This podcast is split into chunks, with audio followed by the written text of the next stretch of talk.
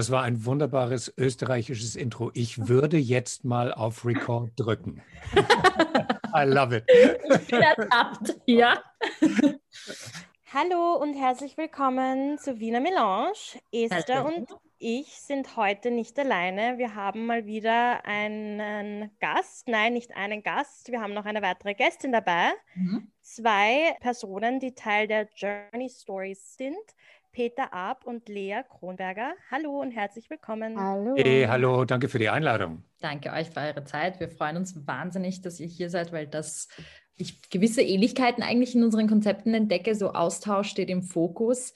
Wollt ihr uns mal kurz erzählen, was Journey Stories ist? Ja, da kann man lang ausholen, wenn man mhm. will. Also äh, die Idee geht zurück auf das Jahr 2015. ich kann es mhm. länger oder kürzer machen. Also angefangen hat es mit meinem zivilgesellschaftlichen Engagement am Bahnhof in Salzburg. Also als die Migrationsbewegung durch das Nadelöhr Salzburg am heftigsten war, habe ich mich mit, wie viele andere auch, zivilgesellschaftlich engagiert und bin durch Himmel und Hölle gegangen und alle Erfahrungen, die man machen kann, bis hin zum, zum, zum halben Burnout, weil man das Gefühl hat, wenn ich diese Situation den Rücken drehe, fällt hinter mir alles zusammen, bis hin zu unglaublich euphorischen Erlebnissen, dass man wirklich einzelnen Menschen in Krisensituationen helfen kann. Also das war wirklich eine der intensivsten Phasen meines Lebens. Und während dieser Zeit habe ich die Leiterin einer unabhängigen privaten Salzburger Hilfsorganisation kennen und schätzen gelernt. Das ist eine Organisation, die heißt Bauern helfen Bauern. Das geht zurück, 30 Jahre zurück. Die haben äh, nach Ende des Jugoslawienkrieges angefangen, in Kroatien, als quasi im Hintergrund noch die letzten Schüsse zu hören waren, im Vordergrund Wiederaufbaumaßnahmen zu machen, Häuser zu bauen für Leute, die alles verloren haben. Und zwar haben ganz am Anfang, deswegen dieser etwas kuriose Name, der bis heute Bestand hat, Bauern aus Salzburg Material geliefert, das dann beispielsweise in Kroatien zu Häusern gebaut wurde. Und das hat sich weiterentwickelt und die haben einen Schwerpunkt in Bosnien, in Srebrenica konkret und um Srebrenica herum, Postgenozid sozusagen. Und die haben unglaublich viel und unglaublich intensive Erfahrung, wenn es um Hilfe vor Ort geht.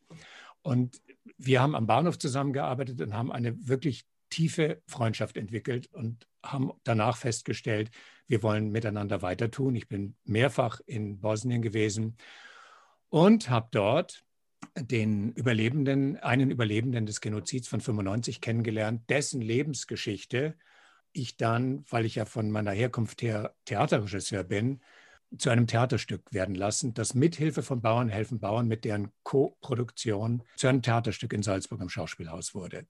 Und als dieses Projekt abgeschlossen war, da könnten wir jetzt eh schon wieder eine Stunde drüber reden, als dieses Projekt abgeschlossen war, haben wir wieder gesagt, wir wollen was zusammen machen, weitermachen. Aber da macht man eben gleich nicht so ein neues Theaterstück oder so. Und dann haben die gesagt, Peter, denk dir irgendwas aus, solange es in irgendeiner Form die Idee und die Vorstellung von Bauern helfen Bauern widerspiegelt. Und das bedeutet, wenn du das große Ganze nicht verändern kannst, kannst du immer noch im Kleinen Schritte setzen. Und wenn du vielen Menschen nicht helfen kannst, kannst du einem helfen und dann dem nächsten und dann dem nächsten und dann dem nächsten. So, und dann habe ich mir überlegt, was man tun könnte und habe da die Idee gehabt einer informativen Homepage mit ganz viel Interaktion und so weiter und so weiter. Und dann und jetzt fällt der Name Kronberger zum ersten Mal. Und dann habe ich mich daran erinnert, dass meine drei Kinder mit den Kindern einer Familie, mit der wir gut befreundet sind, gemeinsam in die Schule gegangen sind. Lea, die ja heute mit dabei ist, und ihr Bruder Moritz, der inzwischen in, in Berlin Interface Design studiert hat. Und da habe ich gesagt, den habe ich angerufen, habe gesagt, Moritz, ich habe da so eine seltsame Idee, könntest du irgendwie mir dabei helfen? Und dann hat der gesagt, was willst du machen? Eine Homepage? Wen interessiert in unserer Altersgruppe Homepages? Never ever. Mach doch einen Podcast. Das Wort Podcast hatte ich schon gehört, aber ich hatte keine Erfahrung damit. Und so ist Journey Stories entstanden. Moritz und ich haben das quasi miteinander entwickelt. Er war von Anfang an derjenige, der die Designideen hatte. Der natürlich haben wir eine Homepage und die hat auch eine wichtige Funktion, aber im Zentrum steht der Podcast und Moritz und ich haben dann bei Bauern helfen Bauern richtig gepitcht. Da saß der ganze Vorstand. Wir haben unsere Idee entwickelt und sie haben gesagt, wir wussten, ihr würdet was Gutes präsentieren. Go for it. Und Bauern helfen Bauern hat uns ermöglicht und finanziert uns auch. Das heißt, wir sind in der wunderbaren Situation, dass wir auch mit Hilfe anderer Sponsoring-Partner uns nicht am Markt behaupten müssen, sondern wir können, ja, lange Rede, kurzer Sinn, wir können diese Erfahrung, die wir selber alle miteinander gemacht haben, jetzt in den Podcast einfließen lassen. Und ein gutes Jahr später bist du dazu gekommen, Lea, richtig? Genau, ein Jahr später, das war dann, da wart ihr dann, glaube ich, schon ein Jahr im Laufen, da bin ich gerade zurückgekommen, da war ich noch, ich war davor, genau 2015, ich war vier Jahre lang in Dänemark mhm. und habe das meistens eher aus der Ferne beobachtet. Es war, also jetzt bezüglich der ganzen Situation, äh, die, die sich 2015 zugezogen hat in ganz Europa, Dänemark hatte nochmal einen ganz anderen, einen ganz anderen Stand dazu, der nicht unbedingt besser war als der Österreichs. Und ich war genau vier Jahre lang dort und habe mich so im Bereich Beratung und NGOs ähm, war ich am Arbeiten.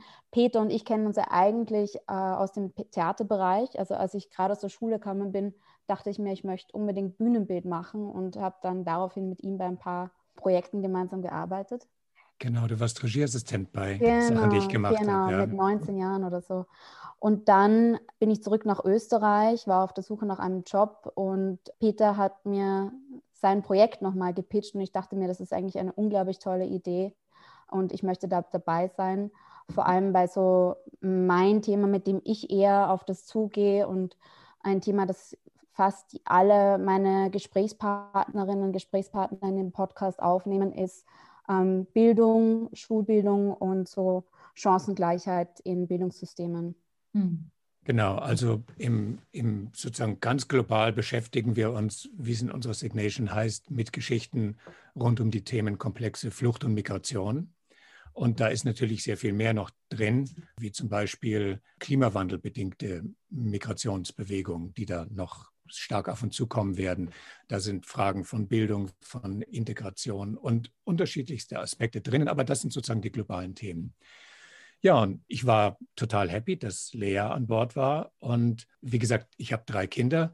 Der Nikolas, mein Sohn, hat in Berlin äh, studiert, Rechtswissenschaften. Und als der fertig war, äh, ist er sofort im Anschluss nach Griechenland gefahren auf die Insel Samos, um da Rechtsberatung für Geflüchtete zu machen und war also auch ganz tief im Thema drin und das ist sozusagen auch sein Aspekt.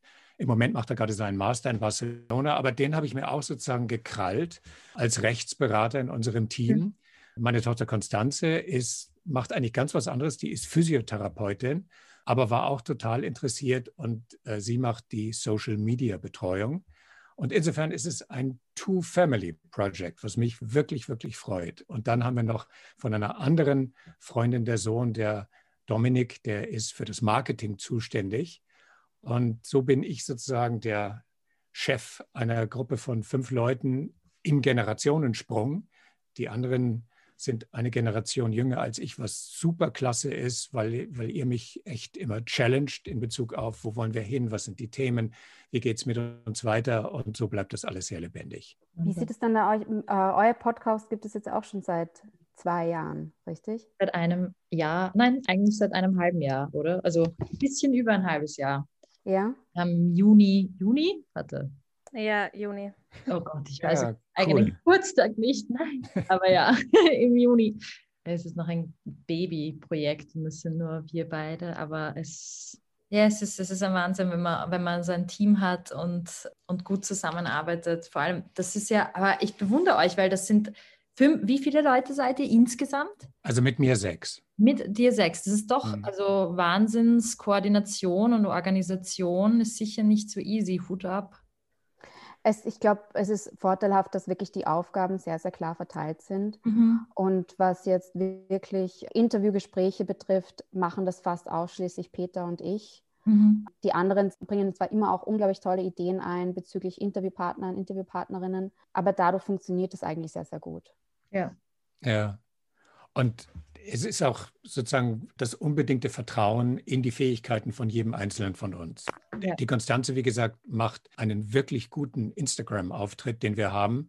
Und zum Teil, wenn sie dann beispielsweise mit Moritz darüber redet, wie die Posts gestaltet werden und welche Themen wir da spielen und wie das am besten geht, dann reden die in einer Sprache miteinander, von der ich keine Ahnung habe, weil das nicht sozusagen die Welt ist, in der ich groß geworden bin. Ja? Und dann lasse ich denen das einfach. Wir koordinieren miteinander und die Letztverantwortung liegt bei mir, aber ich habe volles Vertrauen, dass die wissen, was sie tun und ja. das Ergebnis äh, spricht für sich. Ja. Wie kam es denn bei euch zu der Idee? Bei uns ist es entstanden, weil wir am Anfang, es war am Anfang die Idee, dass wir durch Casual Conversation sozusagen das Fremdsprachenlernen näher bringen sozusagen oder erleichtern irgendwie, dass wir ein mm. Tool zu, zur Verfügung stellen. Aber das war uns dann ein bisschen zu gebunden. Und in Wirklichkeit sind wir beide auch sehr viel gereist zusammen und haben wahnsinnig spannende Gespräche mit Menschen geführt und ich habe das Gefühl, du hast so einen, also mein Horizont hat sich irgendwie dadurch erweitert und mm, man, man, einfach so ein tieferes Verständnis hat, oder? Bev? Ja, genau. Und wir haben uns dann gedacht, wir müssen diese Gespräche im besten Fall weitererzählen oder einfach äh, festhalten und versuchen, einen Austausch irgendwie mit Leuten in unserem Umfeld, aber auch darüber hinaus ähm, zu fördern. Und so ist dann die Idee des Podcasts entstanden. Genau. Super. Und wie seid ihr zusammengekommen? Woher kennt ihr euch? Ah, wir kennen uns aus dem äh, transkulturellen Kommunikationsstudium. Ja.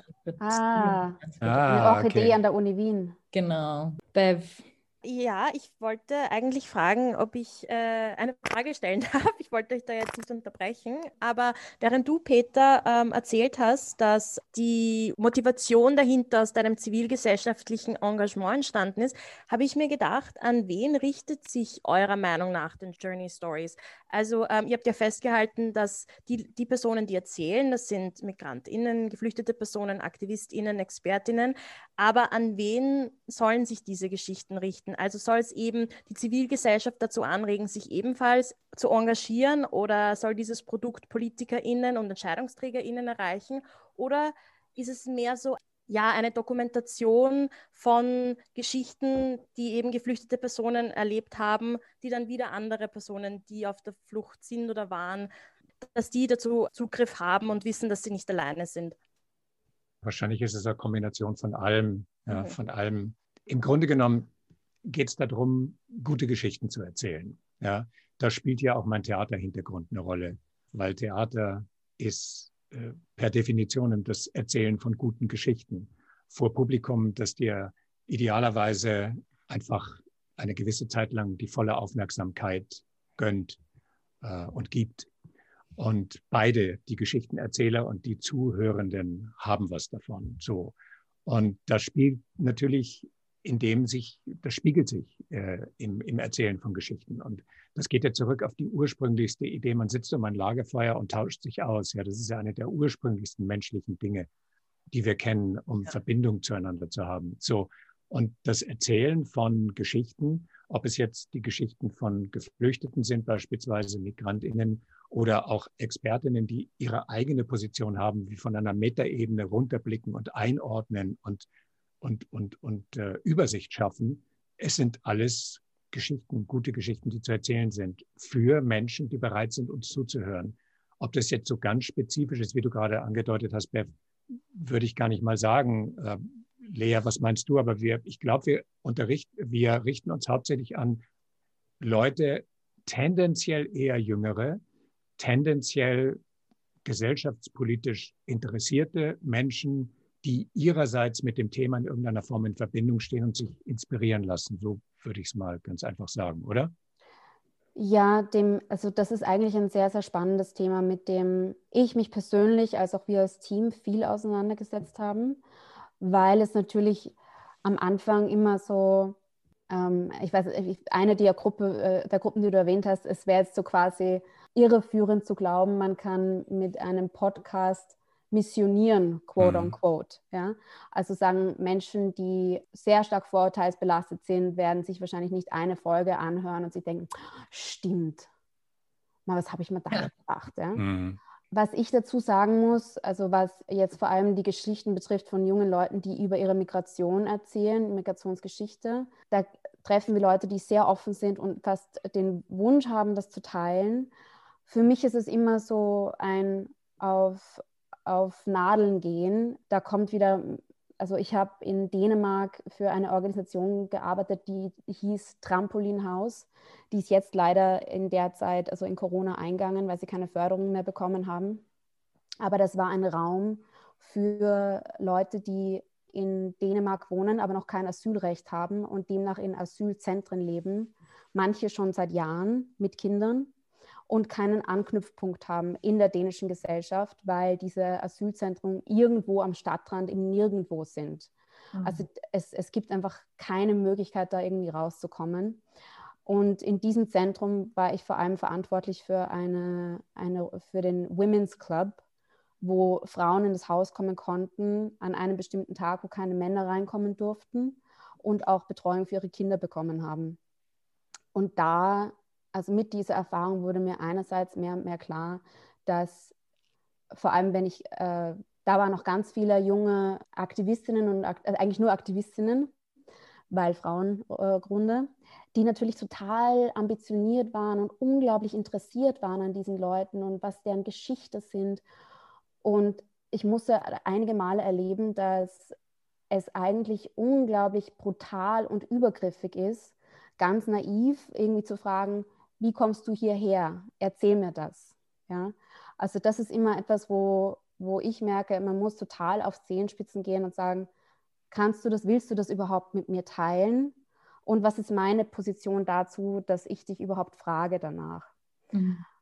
In der Zeit habe ich aber auch bemerkt, dass es unglaublich viele junge Leute gibt, die total ambitioniert sind und sich weiter informieren wollen über das Thema und nicht wissen, wie und wo. Und wirklich jeden Angriffspunkt oder irgendwie aufsaugen zu dem Thema. Und ich glaube, letztlich geht es mir zumindest, wenn wir das Podcast machen, darum, es freut mich natürlich, wenn, wenn Leute aus ganz unterschiedlichen Gruppen reinhören, aber ich glaube, ganz besonders ambitionierte junge ähm, junge Menschen, die mehr erfahren wollen und die vielleicht auch irgendwie so ein bisschen ein, ähm, eine Antwort auf die Frage haben wollen, ja, wie kann man denn überhaupt helfen? Was kann man denn überhaupt machen? Was kann man eurer Meinung nach am besten machen, wenn man als äh, Zuhörer in euren Podcast hört? Was ist denn, weil ich, ich habe auch oft das Gefühl, dass ich selbst, wenn ich weiß, was für ein Angebot es gibt. Ich fühle mich oft hilflos und ich glaube, das ist ein, ein, ein sehr, ich glaube, das teile ich mit vielen Menschen. Was, was würdet ihr sagen? Was, wozu soll euer Podcast quasi anreiten? Obwohl nein, das nicht, sondern eher, was könnte man denn konkret machen? Also die Lea hat ja gerade gesagt, dass es so gut wie unmöglich ist zu missionieren. Ja? ja. Also jetzt im Moment gibt es einen großen Fokus auf Karatepe, also auf dem Nachfolgelager von Moria auf der griechischen Insel Lesbos und auf der unbedingten Notwendigkeit, die Menschen dort zu evakuieren und ihnen woanders eine neue Heimat zu geben, zum Beispiel hier in Österreich. Und es gibt ein unglaubliches zivilgesellschaftliches Engagement, das sich an der Mauer der Regierung bricht. Punkt werden wir mit unseren Podcasts, die zum Beispiel das zum Thema haben, Sebastian Kurz persönlich erreichen, weil der im Auto dann zwischen zwei Terminen Podcast hört und denkt, jetzt sehe ich das auch, stimmt, ja. Wir sollten vielleicht und so, natürlich wird das nicht der Fall sein. Aber die Zivilgesellschaft bestärkt sich ja im Moment gerade gegenseitig. Und es gibt eine ungeheure Allianz zwischen der katholischen Kirche über die unterschiedlichen Hilfsorganisationen, über private Initiativen bis hin zu Bürgermeistern, äh, Gemeinderäten, die alle sagen, doch, wir haben die Möglichkeit und die Kapazitäten und den Wunsch. Und wir spielen eine Rolle da drin. Eine kleine Rolle von ganz, ganz vielen kleinen Rollen des Aufmerksammachens, des Hinhörens, des Weitergebens, des Erzählens, des Vermittelns. Und so tragen wir unseren Teil dazu bei. So würde ich sagen. Ja. Erreichen wir damit was? Keine Ahnung. Aber wenn Menschen diesen Teil wahrnehmen und viele andere Teile wahrnehmen, dann entsteht auch so etwas wie eine Stimmungslage, aus der heraus dann möglicherweise auch eine andere Politik werden kann. Nicht muss, aber kann. Ja, für mich, also wenn man sagt ganz, also auf einer ganz persönlichen Ebene, ist es, ist es meistens so, dass ich sage, ich, was gibt mir das Podcast? Das, das Podcast gibt mir die Möglichkeit, mit Leuten zu reden, mit denen ich sonst nicht die Möglichkeit hätte, mich auseinanderzusetzen. Es sei denn, ich sage, hey, ähm, könnte ich Sie für dieses und jenes Journal interviewen? Ja? Und damit ist es für mich eine unglaublich steile Lernkurve allein in so andere Lebenswelten einzusteigen. Auf die Frage, was, was können Leute machen? Ich glaube, was wir auch anbieten, ist eine ganze Reihe an aktivistischen Aktionen, an Organisationen, die immer wieder aufgezählt werden, denen wir quasi eine Möglichkeit geben, sich zu präsentieren und wo, sagen können, wo man sagen kann, da könnt ihr euch anschließen. Die suchen nach Aktivistinnen oder die suchen zum Beispiel auch nach Rechtsberaterinnen, was weiß ich, ganz unterschiedliche Sachen. Da könnt ihr andocken, da ist eure Arbeit, euer Mitdenken, euer Mittun etwas wert. Genau, und ich hatte ganz am Anfang gesagt, dass, dass, dass der Moritz, als ich, als ich ihm diese Idee vermittelt habe, gesagt hat, Homepage, come on, das macht doch keiner von uns, ja. Und dann ist der Podcast draus geworden. Aber natürlich haben wir eine sogenannte Landingpage, wo wir zu Hause sind, journeystories.fm. Und auf dieser Homepage, die hat natürlich schon eine Funktion, die wird zum Beispiel befüllt mit Texten, die hauptsächlich von Nikolas kommen, in denen er kurz und in längerer Form spezifische Fragen klärt, die jeder von uns hat. Wie funktioniert ein Asylverfahren? Äh, was ist die Rolle von Frontex, die zum Beispiel jetzt sehr stark in der Diskussion stehen über illegale Pushbacks? Was ist die Situation von subsidiärem Schutz? Äh, was bedeutet es, aus Afghanistan zu fliehen? Durch welche Länder kommt man da durch? Was passiert einem? Solche Sachen zum Beispiel. Das ist ein Serviceangebot, was wir haben. In Kombination mit den einzelnen Podcast-Folgen kann man sich auf der Homepage vertiefend und erweiternd und ergänzend informieren über die Zusammenhänge. Also da ist eine tatsächliche Service, ein tatsächliches Serviceangebot.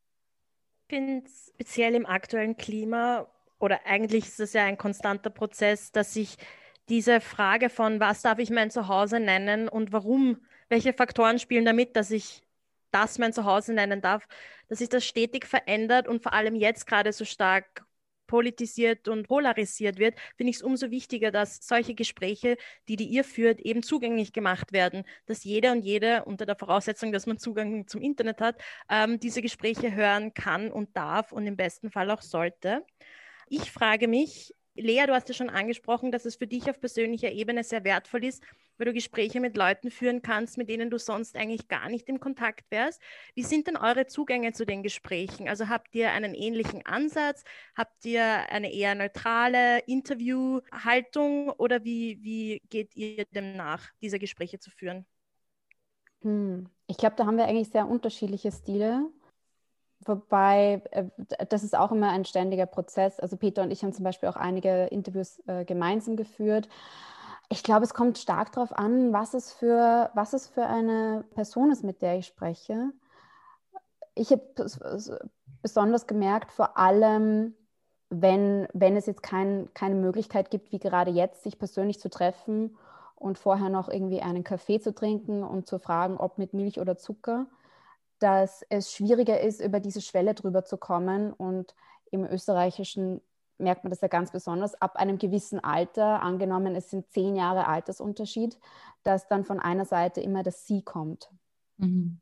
Und ich möchte Sie eigentlich immer total vermeiden, weil ich das Gefühl habe, dass es wie so eine Mauer zwischen einen und man kommt einfach nicht durch. Es ist so eine, eine, eine Höflichkeitsfloskel, mit der auch ganz klar etabliert ist, ich bin die Journalistin, ich frage die Fragen, das ist die andere Person, die wird gefragt. Und ja.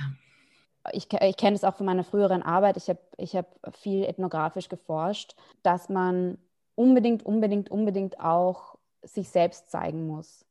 Und wenn das im Interview vielleicht überhaupt nicht relevant ist oder interessant ist, aber irgendwo eine Art von sich selbst zu zeigen, ich mache mich auch verletzlich, weil es letzten Endes, wenn du Leute interviewst und ganz besonders, wenn es um ihren eigenen Werdegang geht und es jetzt wirklich Bezug auf, auf die Leute, die wir interviewt haben, die äh, Migrations- und Fluchterfahrung haben, hängt da ganz viel Trauma mit zusammen. Und einfach zu sagen, hey, erzähl mal drüber, ist wirklich, als würde man jemand von der Klippe runterstoßen. Sagen, komm, vertrau mir. Und ich finde, dieses Vertrauen darf man nur einfordern, wenn man sich selbst auch ein bisschen verletzlich macht. Das ist mein, mein Versuch zum Zugang bei jedem Interview, auch bei Leuten, die Experten sind, weil ich finde, dann ist es einfach viel legerer, miteinander zu reden. Mhm. Natürlich ist es umso schwieriger, wenn es bestimmte Plattformen sind und wenn es nicht, nicht im Wiener Café ist. Das ist klar. Aber das ist bis jetzt, war bis jetzt immer meine Ambition. Und ich möchte anfügen an der Stelle, das ist, also es sind so drei Sachen. Ich stimme Lea in allem zu, was sie gesagt hat, vor allem was die Verletzbarkeitsmachung angeht. Wenn es das Wort gibt, habe ich es gerade erfunden. Ähm, und das hängt damit zusammen, dass man sich öffnet. Ja?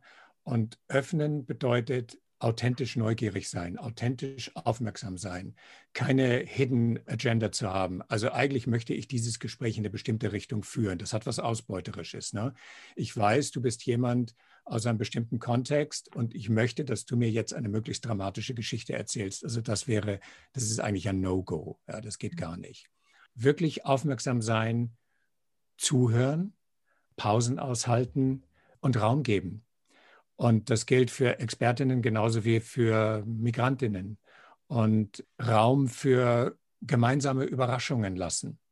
Also mein Grundprinzip, mein persönliches Grundprinzip ist, äh, ob es mir immer gelingt oder nicht, ist eine andere Frage, aber das Grundprinzip ist, aufmerksam sein, wirklich zuhören, nicht schon im Kopf die Frage formulieren, von der ich glaube, dass sie jetzt die richtige wäre und ich verpasse, was mein Gegenüber mir stattdessen sagt, und habe einen guten Moment verpasst, sondern sich wirklich einlassen, natürlich ein Konzept haben, aber sich überraschen lassen, wohin das Gespräch geht. Und das sind dann die Besten. Das heißt, ihr habt gar kein äh, Fragenprotokoll oder sowas in der Art, dass ihr den Personen vorab schickt, sondern lasst euch einfach komplett auf das Gespräch ein and whatever happens, happens. Also ich habe natürlich eine klare Vorstellung, das mhm. ist klar. Aber äh, Fragen ausschicken ist, ist ein No-Go, ja. Weil dann, dann sind die Antworten nämlich entsprechend. Ne? Ich schicke mhm. Fragen aus und mein Gegenüber bereitet sich auf das Abarbeiten eines Fragenkatalogs vor. Für mich persönlich geht das gar nicht. Ja. Äh, ich mhm. habe eine Vorstellung, äh, welche Themenkomplexe ich anschneiden möchte. Und viele der Fragen, die dann tatsächlich in der Episode drinnen sind, ergeben sich aus dem Moment. Mhm. Äh, und ist, dann so baut sich das Puzzle zusammen. Ja. Das ist zum Beispiel das, wo, wo wir uns dann unterscheiden. Also ich, ich schicke oft einen Fragenkatalog voraus. Ähm, das ist erstens, weil, weil, weil ich mich sehr gern irgendwie so äh, auf das Interview vorbereite. Und das eigentlich auch nur, das heißt nicht, dass der ab, ab, abgearbeitet wird. Im Gegenteil, das ist einfach nur mal so, dass, um das im Kopf zu haben. Aber für mich ist es mehr so ein, die andere Person ein bisschen auf Themenfelder vorzubereiten. Und die wenigsten denken sich dann im Vorhinein fertige Antworten aus. Es geht nur darum, so die Möglichkeit zu geben, ein bisschen drüber nachzudenken und das Gefühl zu haben, ist das eigentlich okay für mich, ist das interessant für mich, gibt es ja. vielleicht was Spannenderes oder eben überhaupt nicht, äh, überschreitet das in einer Art eine Grenze. Genau, deswegen ist es für mich meistens Fragenkatalog und wenn ich das dann zumindest Themenfelder. Aber das ist, glaube ich, was, was sehr Persönliches. Ich, ich äh, ich mache das auch, weil ich glaube, dass, dass ich gern so in Interviews gehe. Ja. Ja, und das Ergebnis ist, da passt dann kein Blatt Papier dazwischen. Ein gutes Gespräch mit Lea ist ein gutes Gespräch mit Lea, ein gutes Gespräch mit Peter ist ein gutes Gespräch mit Peter. Und welchen ja. Zugang du jetzt hast oder welchen Zugang ich jetzt habe, das hört man in den besten Episoden dann nicht wirklich raus, ja. obwohl die Zugänge unterschiedlich sind. Ja. Aber weil ich glaube, was, das sage ich einfach für dich mit, Lea, wenn ich darf, was uns beide auszeichnet, ist, glaube ich, dieses eine, was mir wichtig ist, sich wirklich einlassen auf den Gesprächspartner, die Gesprächspartnerin und ihm ihr Raum geben und zuhören. Ich glaube, das zeichnet uns schon beide aus, oder? Ja, auf jeden Fall. Ja, wir machen das auch ein bisschen ähnlich. Wir machen auch eine Mischung aus beiden, aber lassen uns meistens eher vom Gespräch leiten. Ich glaube, das ist eh die beste, das Beste, was man machen kann. Ja. Wie, äh, wie findet ihr eure GesprächspartnerInnen denn? Oder wie finden euch die Geschichten oder findet ihr die Geschichten? Es ist eine Mischung. Ich kann euch zum Beispiel sagen, gerade heute Vormittag habe ich die aktuelle Episode, das ist dann immerhin schon die Nummer 105, mhm. ähm, bearbeitet, technisch bearbeitet und die ist so zustande gekommen. Äh, wir haben im Team besprochen, dass wir gerne Menschen, dass wir, dass wir immer wieder aufpassen müssen, und das stimmt, dass wir nicht mit Leuten über Situationen reden, sondern dass man irgendwie immer schauen sollte, aus der Situation heraus auch Stimmen zu Gehör zu bringen. Und dann haben alle ein bisschen recherchiert weil gerade das Thema äh, Karatepe, Lesbos, die Situation in dem Camp dort so im Vordergrund steht. Und dann hat der Nico mir einen Link geschickt auf einen, ähm, einen Podcast, auf den er gestoßen ist, den, den jemand betreibt, der jetzt im Moment, während wir miteinander sprechen, ein Projekt in Lesbos verwirklicht, nämlich Menschen im Camp, die Technik, die Fragentechnik, die Fragen der journalistischen Integrität, des Produzierens und des Präsentierens von Podcasts vermittelt, sodass Menschen ihre authentische Stimme zu Gehör bringen können. Und das fand ich total spannend, ja, diesen, diesen, diesen Zugang. Und der Mensch, der das macht, heißt Eric Maddox und der hat selber eine unglaublich spannende Lebensgeschichte hinter sich, in der er immer sozusagen dieses, diesen Interglobal Dialogue auf unterschiedlichen Formaten ausprobiert hat. So, also das heißt, es kam von Nico. Ich habe den kontaktiert, hat zwei Tage gedauert, dann haben wir uns über Twitter gefunden, dann haben wir uns aus den Augen verloren, dann haben wir uns auf Instagram wiederentdeckt, dann haben wir uns verbunden und vorgestern hat das Interview stattgefunden. Wow. Und Heute habe ich es heute hab geschnitten und das Gespräch mit ihm ist die aktuelle Folge. Und gerade vorhin, wie ich, ich habe doch gesagt, ich war im Garten draußen, mhm. gerade vorhin hat der Nico mich wieder aus Barcelona angerufen und gesagt, er hat jetzt gerade im Moment im Studium machen die einen Kurs und da wurde ein Film rumgereicht von jemandem, der sozusagen Self-Empowerment-mäßig wiederum in Karatepe als Videographer unterwegs ist. Und diesen Link hat er mir geschickt. Und daraufhin habe ich über Instagram mit dem Kontakt auf, aufgenommen. Und der hat sich gemeldet und gesagt, wow, das wäre ja super, wenn wir was. Also ihr seht, ja. das ist zum Beispiel eine Möglichkeit, wie, wie, wie, wie äh, wir in unsere Geschichten kommen. Ja, ja, ja. Also es ist oft ein, ein blindes Mal rausschreiben, hat ah, die Person wäre interessant und die vielleicht und vielleicht reagiert die auf ein E-Mail oder auch nicht ich glaube, da haben wir auch den Vorteil mittlerweile, dass wir, wenn wir Links schicken zu, zu unserer Webseite oder zu unserem Instagram-Account, dass das relativ professionell rüberkommt und damit Leute schneller mhm. reagieren, was total toll ist. Oft ist aber es aber wirklich durch Freunde. Also ich war zum Beispiel jetzt im Sommer in, in Tschechien für drei Monate und dann hat mir ein Freund erzählt von seinem Freund, der seine ganze Kindheit in Kinderheimen dort verbracht hat und jetzt aktiv gegen die äh, für Kinderrechte in, Kinder, in Kinderheimen sich einsetzt. Und der wiederum ist jetzt auch ein guter Freund von mir. Also ähm, da muss man sagen, ein, ein, ein Podcast zu haben, kann wirklich auch so das, das, äh, den Netz, das Netzwerk und den Freundeskreis zu erweitern. Mhm. Ähm, ich glaube, so rekrutieren wir im weitesten Sinne. Ja, genau. ja, das können wir gut nachvollziehen, ist bei uns auch ähnlich. Ja. Ja. Ja, und das ist super, weil du auf die Weise, also das ist was, was mich ganz begeistert hat von dem, was du erzählt hast, Lea, nämlich, dass, also auf diese Weise Menschen kennenlernen, ist immer auch eine Bereicherung für einen selber, ja, weil in der Offenheit, die ich vorhin erwähnt habe, du natürlich auch mit Sachen konfrontiert wirst, wo du denkst, oh, das habe ich so noch nicht gesehen. Das sehe ich vielleicht auch nicht so, aber ich höre es mir zumindest mal an. Also wir lernen ja auch die ganze Zeit dazu. Wir erkennen, dass es zwischen Schwarz und Weiß wie wir alle wissen, ganz, ganz viele Graufarben gibt. Aber wie viele das sind, das ist immer wieder die Überraschung und die unterschiedlichen Ansätze, wie Menschen miteinander Dinge verhandeln und man ein Verständnis dafür entwickelt, dass es ganz, ganz viele verschiedene Arten gibt, wie Leute die Welt sehen. Und das finde ich so unglaublich aufregend mit diesen ganz vielen Charakteren, Gedankenwelten, Gefühlswelten, Menschen, die unterschiedlichste Zugänge haben zu sich selber und zur Welt und zur Interaktion mit der Welt und die für die halbe Stunde, die der Podcast dauert, zu begleiten oder wie in deinem Fall, Lea, noch über den Moment hinaus, ne, wenn du da tatsächlich dann eine Freundschaft sich daraus entwickelt. Ja. Peter, du hast vorhin gesagt, ihr habt jetzt die, die 105. Folge aufgenommen. Ja, genau. 105 Episoden, 105 Geschichten. Gibt es eurer Meinung nach, nach 105 Episoden, eine definitive Antwort auf die Frage, was ist Flucht und was ist Migration? Oder geht es überhaupt gar nicht darum, sondern soll einfach gezeigt werden, wie viele unterschiedliche Facetten das Ganze hat?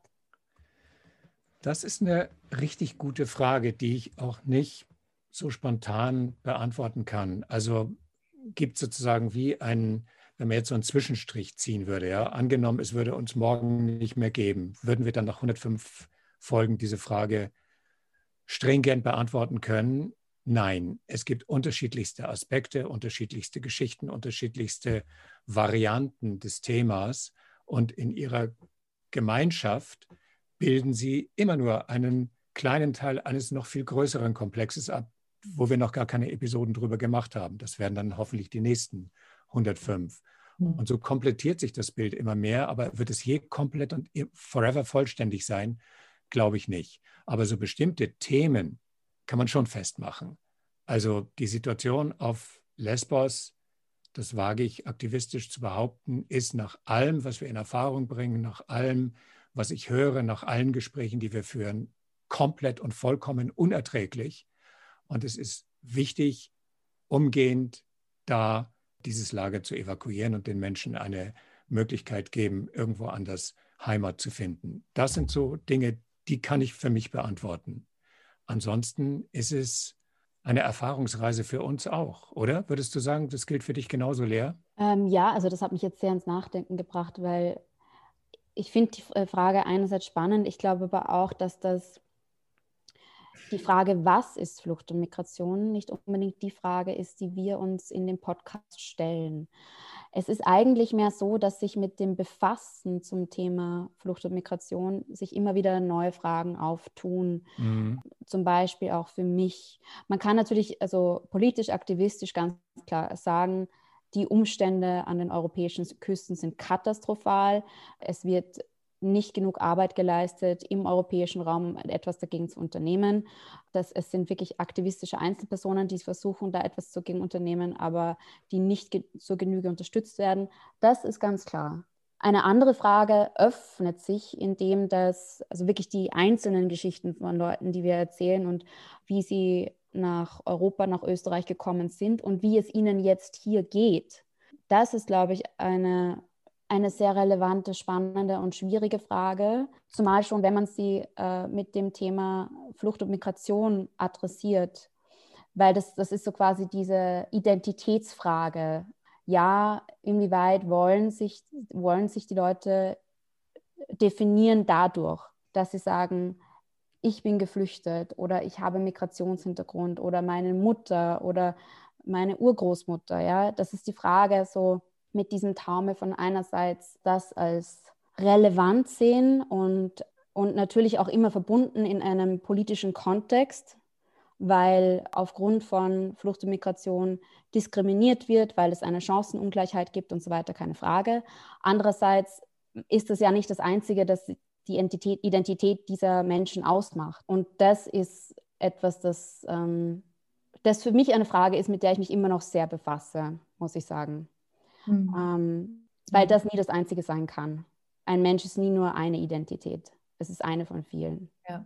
Genau, und wir kriegen immer wieder Facetten davon mit. Ne? Dadurch ja. entsteht so ein Puzzle, was aber nie komplett vollständig ist. In diesem Gespräch, Entschuldigung, in diesem Gespräch mit Eric Maddox, also der dieses total spannende Projekt auf, äh, Podcast-Projekt auf ähm, in Karatepe macht, der hat mir jetzt gerade eben im, in, in, im Interview mit ihm erzählt, dass seine Familie, er stammt aus California und ist von dort aus in die Welt gereist. Aber seine Familie ist ursprünglich flüchtenderweise auf einer griechischen Insel gelandet. Und im Gespräch sagt er mir, aus der, Perspekt aus der aktivistischen Betrachtungsweise sieht er die ungeheuren Fehler, die die griechische Regierung im Umgang mit Geflüchteten zum Beispiel in diesen Lagern auf den griechischen Inseln macht. Gleichzeitig ist es aber Teil seiner Familiengeschichte, dass irgendwann irgendwelche Griechen vor 100 Jahren mal sehr nett gewesen sein müssen zu seiner Familie, die es ohne diese Aufnahme, zwischenzeitliche Aufnahme, nie bis nach Amerika geschafft hätte. Dann wären die stecken geblieben oder nicht weitergekommen oder untergegangen. Kann er vor sich selber nicht mehr rechtfertigen zu sagen, die griechische Regierung ist scheiße, alles, was die machen, ist katastrophal, weil in der Rückbesinnung Griechenland nicht nur ein Entscheidungsträger oder Entscheidungsträger sind, die sich so oder so verhalten, sondern eben die Leute. Und die Leute sind nicht nur die Regierung.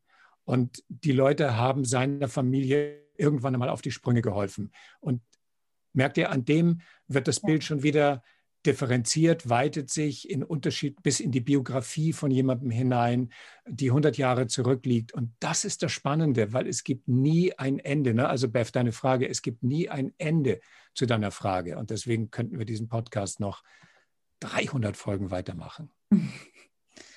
Was ich so spannend finde, wir, also wir, wir leben ja in den meisten Fällen in unseren Bubbles und haben unsere Menschen um uns herum und unsere Bekannten und warten ja. selten in ungewissen Gewässern oder ähm, so und, und kennen diese Geschichten nicht wirklich so persönlich und frontal. Mir persönlich hat, glaube ich, nur, ich weiß es nicht, wen, es gab wenige, wenige äh, Gelegenheiten, wo ich eine Geschichte so persönlich face-to-face -face erzählt bekommen habe.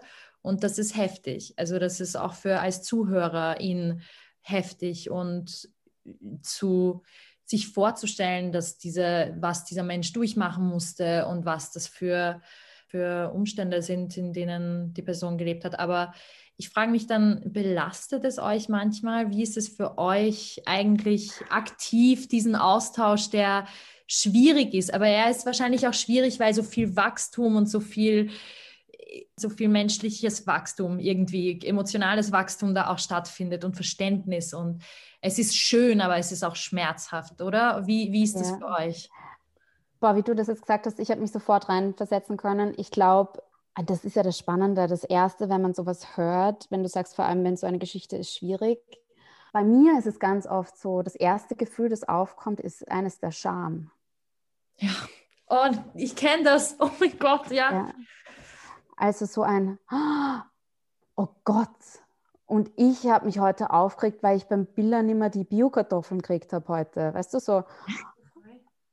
Und ähm, ja, es, es, es ist ein Gefühl der Scham, das dann auch wiederum total interessant ist, weil das ja nicht, also sagen wir so, ich, ich, ich kenne das total und ich, ich ähm, merke dann oft im Gespräch, selbst und selbst wenn ich die Frage gefragt habe, ja, ja.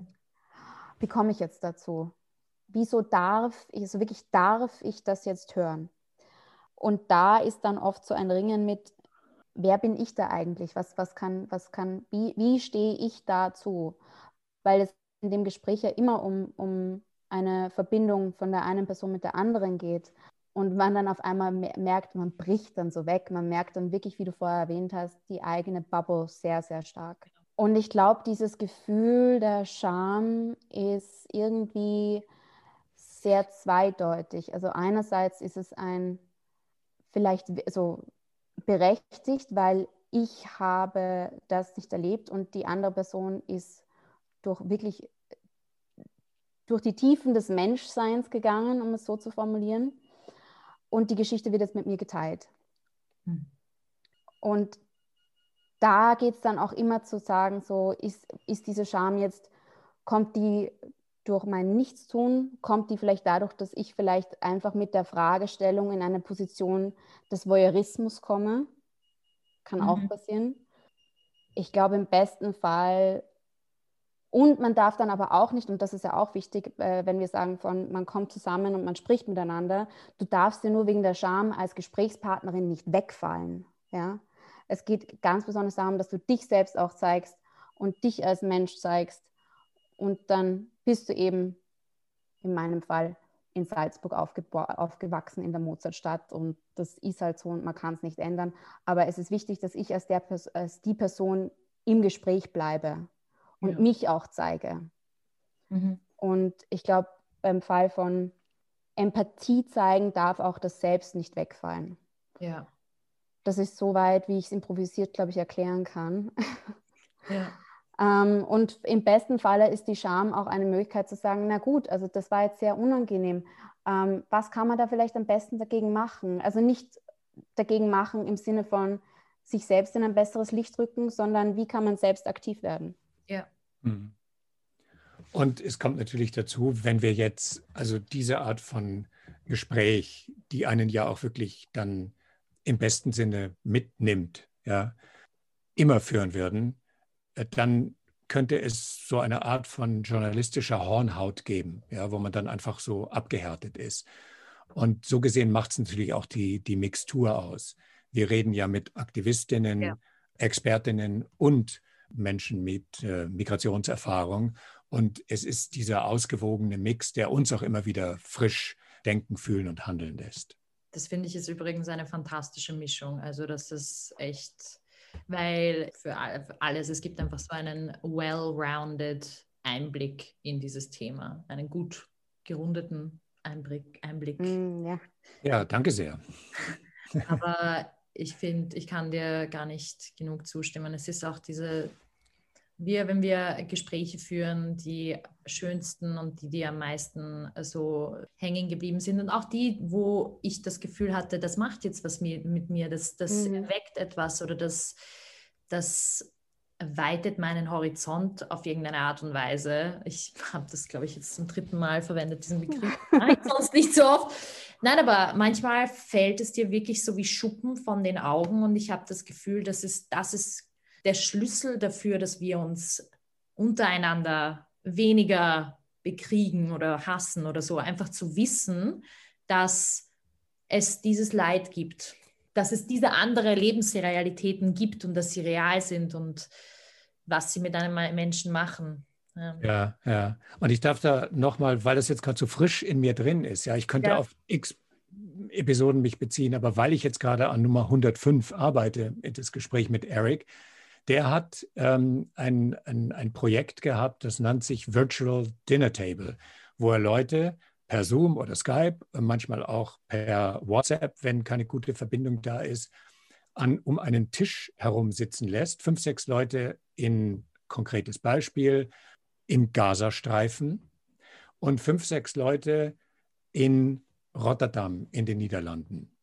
Und die unterhalten sich darüber, welche Sichtweisen sie aufeinander haben. Wie sehen wir die Menschen, die in diesem sozusagen Eternal Lockdown dort leben und wie umgekehrt sehen die uns in den Niederlanden? So. Und da entsteht Austausch. Und da hat er ganz was Schönes gesagt und auf das will ich jetzt gerade raus, nämlich, warum Virtual Dinner Table und warum Zoom und Skype und man sieht sich gegenseitig beim Essen zu, weil er gesagt hat, das ist so human. Das verbindet uns so miteinander. Essen, trinken, reden. Man sieht, wie jemand sein Kind auf dem, auf dem Schoß schaukelt. Man sieht jemand, wie, wie er sich Essen in den Mund stopft und das ganz offensichtlich genießt. Und ja. auf einmal geht es nicht um eine politische Agenda und um eine Haltung und eine Funktion, die ich habe, sondern ich erlebe mein Gegenüber essen, trinken, sprechend. Und so sind wir miteinander in Kontakt. Und das finde ich so schön. Und ja. das im symbolischen Sinne übertragen auf alle Gespräche, die wir führen oder auch die ihr führt. Da begegnen wir uns. Ja. Und da, vielleicht mache ich das noch einen Gang, den ich kurz dazu anschließen will, sowohl zu Austausch als auch zu ähm, Schmerz und Verletzlichkeit. Da muss ich an, ich glaube, das war die Brene Brown denken, die ja zu Verletzlichkeit geforscht hat, sehr stark. Und sie meinte, da gibt es eine Art von Komplex, eine Scham gegenüber des, des eigenen Leids und des Schmerzes, weil der der anderen ja viel schlimmer ist. Also das hat sie mal in einer Klasse äh, erfahren, so quasi eine Frau war es peinlich, darüber zu sprechen, dass äh, sie und ihr Partner sich gerade getrennt haben, weil die andere Frau hat ja gerade ihr einmonatiges Kind verloren. Die wiederum wollte nicht darüber sprechen, weil der Kollege gerade seinen Bruder Selbstmord begangen hat. Ja, so, also es wird immer gesteigert. Und die Frage ist aber, wie sich das dann alles aufgeklärt hat, ging es einfach darum, so, nein, also quasi sowohl Leid als auch Freude, als auch, also so, das, der ganze emotionale Haushalt, der zum Menschsein dazugehört, gehört unbedingt geteilt. Und zwar, das darf man nicht in Kategorien abstufen, wenn man zum Beispiel sagt, Ma, hast du das gehört, die Person ist äh, migriert, Ma, die Arme. Also, dass man, so, dass man so quasi sagt, die Person ist die Allerärmste und wir sagen jetzt nichts mehr, wir machen jetzt nur Amen, Maria, Mutter Gottes und, und, und sagen kein Wort mehr. Ich glaube, damit nimmt man der anderen Person ja auch ein Stück Menschlichkeit weg, wenn man sie reduziert auf diese eine traumatische Erfahrung. Und ich glaube, dem kann man entgegengehen, dass man, dass man sich da wirklich gegenseitig austauscht. Im, was bewegt mich gerade in meinem Leben und sind es der Mangel an Bio-Kartoffeln im Biller? Äh, also mit, mit deinem. Es geht mhm. wirklich darum, sich, sich einander eher so voller zu sehen. Ja. so mein halber ja. Gedanke. Genau, ja. Und dann die wunderbare Gelegenheit zu haben, die uns ja verbindet, diese Geschichten auch noch veröffentlichen zu dürfen und zum Zuhören und Mithören und Mitgehen einzuladen, das tun zu können. Das ist ja das Wunderbare an diesem Job. Ja, das stimmt. Das, das ist ganz eindeutig auch das, was ich am meisten daran genieße. Mhm. Wahnsinn. Und ich würde Side Note, ich merke, mhm. dass du aus dem Theater kommst, Peter. Es ist so schön, wie du sprichst und so Sachen beschreibst. Lea, du auch, ihr beide, also man merkt euch die Erfahrung an, ohne euch jetzt schleimen zu wollen. Ich genieße das total. oh, a compliment, um, I take it, okay. Stop. Ach Gott. Ich, ich bin jetzt wieder, ich habe jetzt wieder dieses äh, Happy Full Heart Gefühl, was mich nach einem wunderschönen Gespräch immer überkommt. Beverly, hast du noch eine Frage? Keine Frage, aber ein Kommentar. Also vielen Dank für mhm. eure offenen Zugänge und auch für eure Offenheit. Ich finde es sehr schön, auch euren Standpunkt zu erfahren zu dürfen, ähm, eure Sichtweise auch erfahren zu dürfen und ähm, nehme das, also tragt das auch für mich glaube ich, noch weiter nach außen hin. Also es finde ich sehr schön, ähm, was ihr gerade mit uns geteilt habt und ich bin sehr dankbar für dieses Gespräch. Ja. Ja. ja, danke euch dafür, dass ihr es ermöglicht habt und uns eingeladen habt. Herzlichen Dank dafür. Ja, freut mich total. Das ist das erste Mal, dass ich mit, äh, ich weiß nicht, wie es bei dir ist, Peter, aber das erste Mal, dass ich mit einem anderen Podcast einen Podcast mache. Das ja, das stimmt. Ja. Ja. ja. genau. Spannend. Ein Debüt. Und und Lea und ich haben uns keinen Fragenkatalog zugeschickt vorher. Stell dir ja? vor. Wer von uns was macht. die einzige Ausrede dafür ist, ist dass ich, dass ich semi-krank am Bett liege. Aber sonst wäre das sofort, hättest du sofort einen Fragenkatalog bekommen. Super. Also, danke euch, vielen Dank für, für dieses Gespräch. Könnt Gerne. ihr abschließend vielleicht nochmal sagen, wo man euch findet? Genau, also Journey Stories gibt es jeden Montag neu. Äh, in der Nacht von Sonntag auf Montag findet der Upload statt und dann unter journeystories.fm äh, sind wir zu hören und auf jeder klassischen Podcast-App zu abonnieren. Natürlich. Fantastisch. Vielen mhm. Dank.